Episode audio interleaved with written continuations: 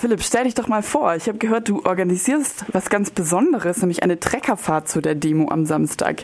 Genau, also ich bin Landwirt im Moment auf einem Betrieb am Niederrhein. Wir haben Milch, Ziegen, Schweine und Ackerbau mit Gemüse und verschiedenen Kulturen und bin ein Teil von einem großen Organisationsteam und vielen Organisationen, die gemeinsam diese wichtige Demonstration für eine bäuerliche und ökologischere Landwirtschaft und Agrarpolitik organisieren.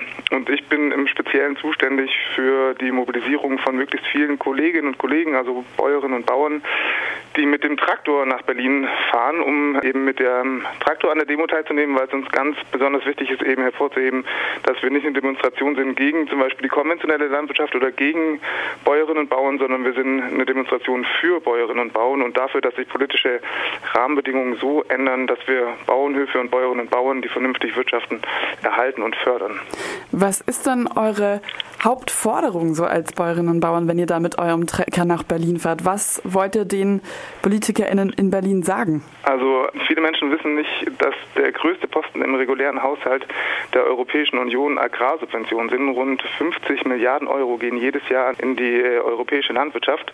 Und das Geld, das wird nicht an Bäuerinnen und Bauern gegeben, vorwiegend die besonders ökologisch wirtschaften oder besonders tiergerecht oder an bäuerliche, mittelständische Familienbetriebe, sondern das Geld wird pro Hektar ausbezahlt. Das heißt, ein Betrieb mit viel Land bekommt viel Geld, egal wie sinnvoll er wirtschaftet, und ein Betrieb mit wenig Land bekommt wenig Geld. Ein kleines Beispiel. KTG Agrar war insolvent gegangen letzte Saison, bis vor kurzem Europas größter Agrarkonzern. Wir haben 45.000 Hektar bewirtschaftet und haben dadurch vom Staat ungefähr 15 Millionen Euro an Steuergeldern kassiert. Während hier bäuerliche Milchviehbetriebe oder bäuerliche schweinehaltende Betriebe ganz wenig Unterstützung bekommen haben und über den Jordan gegangen sind. Um deine Frage nochmal konkret zu beantworten, uns geht es um den Erhalt von bäuerlichen mittelständischen Betrieben, weil wir davon ausgehen, dass eine vernünftige Landwirtschaft, also der Erhalt auch von Biodiversität, ähm, der Schutz der, ähm, der Schutz von Grundwasser, und der Schutz von Boden nur dadurch sichergestellt werden kann, dass wir auch viele Bäuerinnen und Bauern haben, die den Boden bewirtschaften, um auch Diversität in der, in der Landwirtschaft und auf dem Land zu haben. Deswegen wollen wir bäuerliche Betriebe erhalten, anstatt dafür zu sorgen, dass sie immer weiter aufgeben müssen. Und natürlich stehen wir auch ein für eine artgerechte Tierhaltung. Wir stehen dafür ein, dass wir umweltschonend wirtschaften. Wir stehen dafür ein, dass wir auch mit den Ländern des globalen Südens solidarisch sind. Also unser Agrarsystem und die Überproduktion zum Beispiel an Schweinefleisch oder an Geflügelfleisch, wo dann die Überschüsse quasi nach Afrika oder in andere Teile der Welt exportiert werden und da lokale Märkte kaputt machen. Auch da gucken wir über den Tellerrand und die Solidarität mit den Menschen auch in anderen Teilen der Welt. Das ist uns ein großes Anliegen. Das waren jetzt natürlich nur einzelne Ausschnitte von dem, was uns wichtig ist und nur kurz zusammengefasst, aber ich glaube, das gibt eine Idee davon, wo wir hinwollen. Ich habe jetzt kurz gestutzt, als du vorhin gesagt hast, ihr seid nicht primär gegen die konventionelle Landwirtschaft. Kann denn eine nachhaltige Agrarwende wirklich mit einer konventionellen Landwirtschaft stattfinden? Ja, unbedingt. Uns geht es um eine Ökologisierung der gesamten Landwirtschaft. Und es ist nun mal so, dass wir da vor allem auch konventionelle Kolleginnen und Kollegen haben. Und natürlich ist es so, dass der ökologische Landbau mit seinem systemischen Ansatz, das heißt eine vernünftige Fruchtfolge einzuhalten, eine vernünftige Bodenbearbeitung zu machen, nur so viel Tiere zu halten, wie sie von der eigenen Fläche ernähren können und dadurch auch nur so viel Mist und so viel organischen Dünger zu haben, wie die Fläche aufnehmen kann.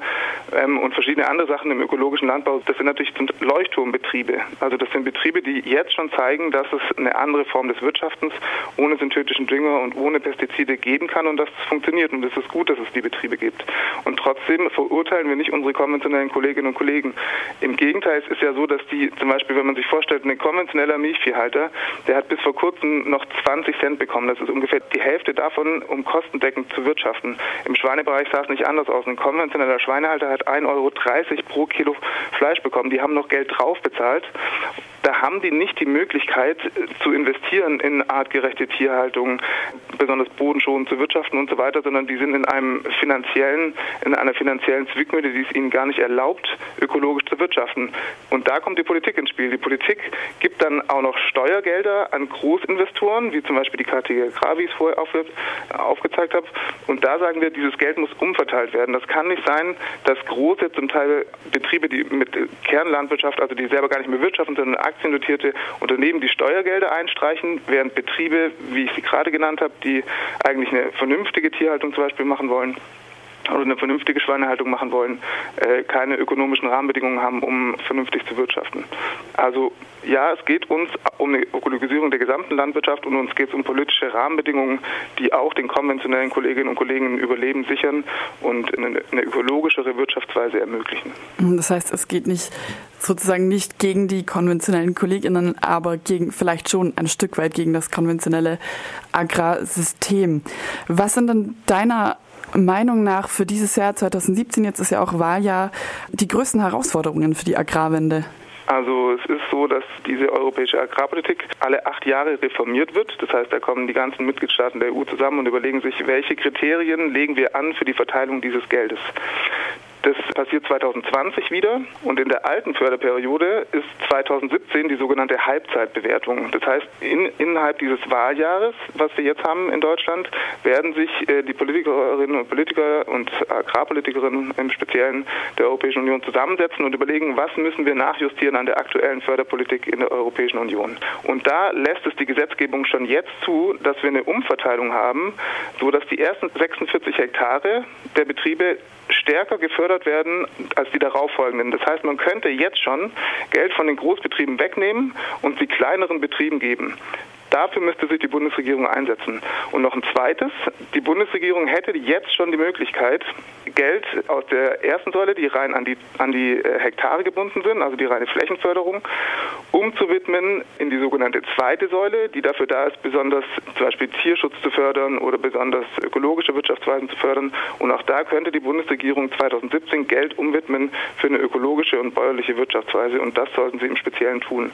Und natürlich ist es auch so, dass Megafusionen wie zum Beispiel die Fusion von Bayer und Monsanto uns beschäftigt. Auch da sollte die Bundesregierung unbedingt aktiv werden. Mhm, was ist denn da der, der aktuelle Stand bei dieser Fusion? Gibt es da noch irgendwelche Hoffnung, dass diese Fusion noch aufgehalten werden könnte? Ganz klar, also die Kartellbehörden in der EU und in Deutschland haben noch nicht zugestimmt und unsere Forderung ist ganz klar, dass sie dieser Fusion nicht zustimmen. Und es ist ja auch so, dass im Saatgutbereich Bayer und Monsanto nicht die einzige Fusion ist, die ansteht, sondern es gibt noch zwei weitere Fusionen, die geplant sind. Das ist einmal Dow DuPont und äh, Syngenta China, zwei Chemie- und Saatgutfusionen, die noch anstehen. Das will bedeuten, dass im Saatgutbereich 65 Prozent des Saatgutes von drei Riesenkonzernen kontrolliert werden. Wenn ich mich an meine Berufsschulzeit erinnere, wo ich Landwirtschaft gelernt habe, dann hat äh, unser Berufsschullehrer immer gesagt, Saatgutarbeit bedeutet Diversität und Vielfalt und Standortangepasstheit. Und wir haben im Moment genau das Gegenteil davon. Wir haben eine Monopolisierung von Saatgut und Saatgut ist, wie jeder weiß, die Grundlage jeder täglichen Ernährung. Und deswegen sollten wir dringend dafür sorgen, dass Saatgut in öffentlicher und in bäuerlicher Hand bleibt und nicht wenige große Konzerne das kontrollieren.